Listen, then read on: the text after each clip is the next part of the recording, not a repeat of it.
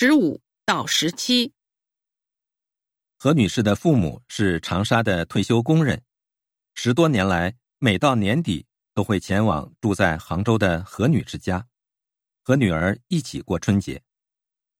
四年前，当两人过完春节回到长沙的家中时，发现家里进了小偷，存折、首饰等都被偷走了。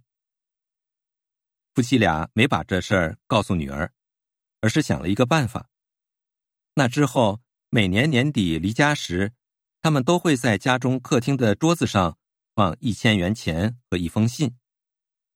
信是这样写的：“小伙子，你好，出门在外你也挺不容易的，快过年了，你一定很想念你的父母吧？这一千元是给你的压岁钱。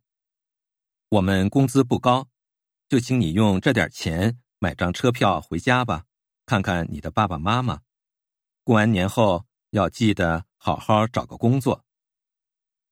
结果今年这对夫妻从杭州回到家中时，居然收到了小偷放在桌子上的回信。你们好，一千元压岁钱我收下了，用它买票回家。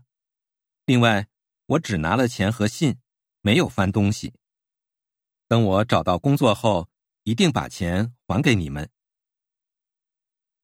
十五，家中进小偷后，这对夫妻是怎么处理的？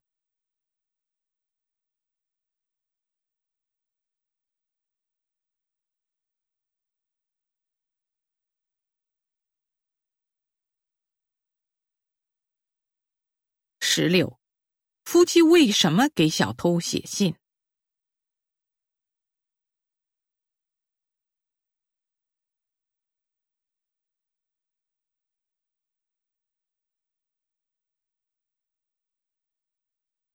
十七，关于这段话，下列哪项正确？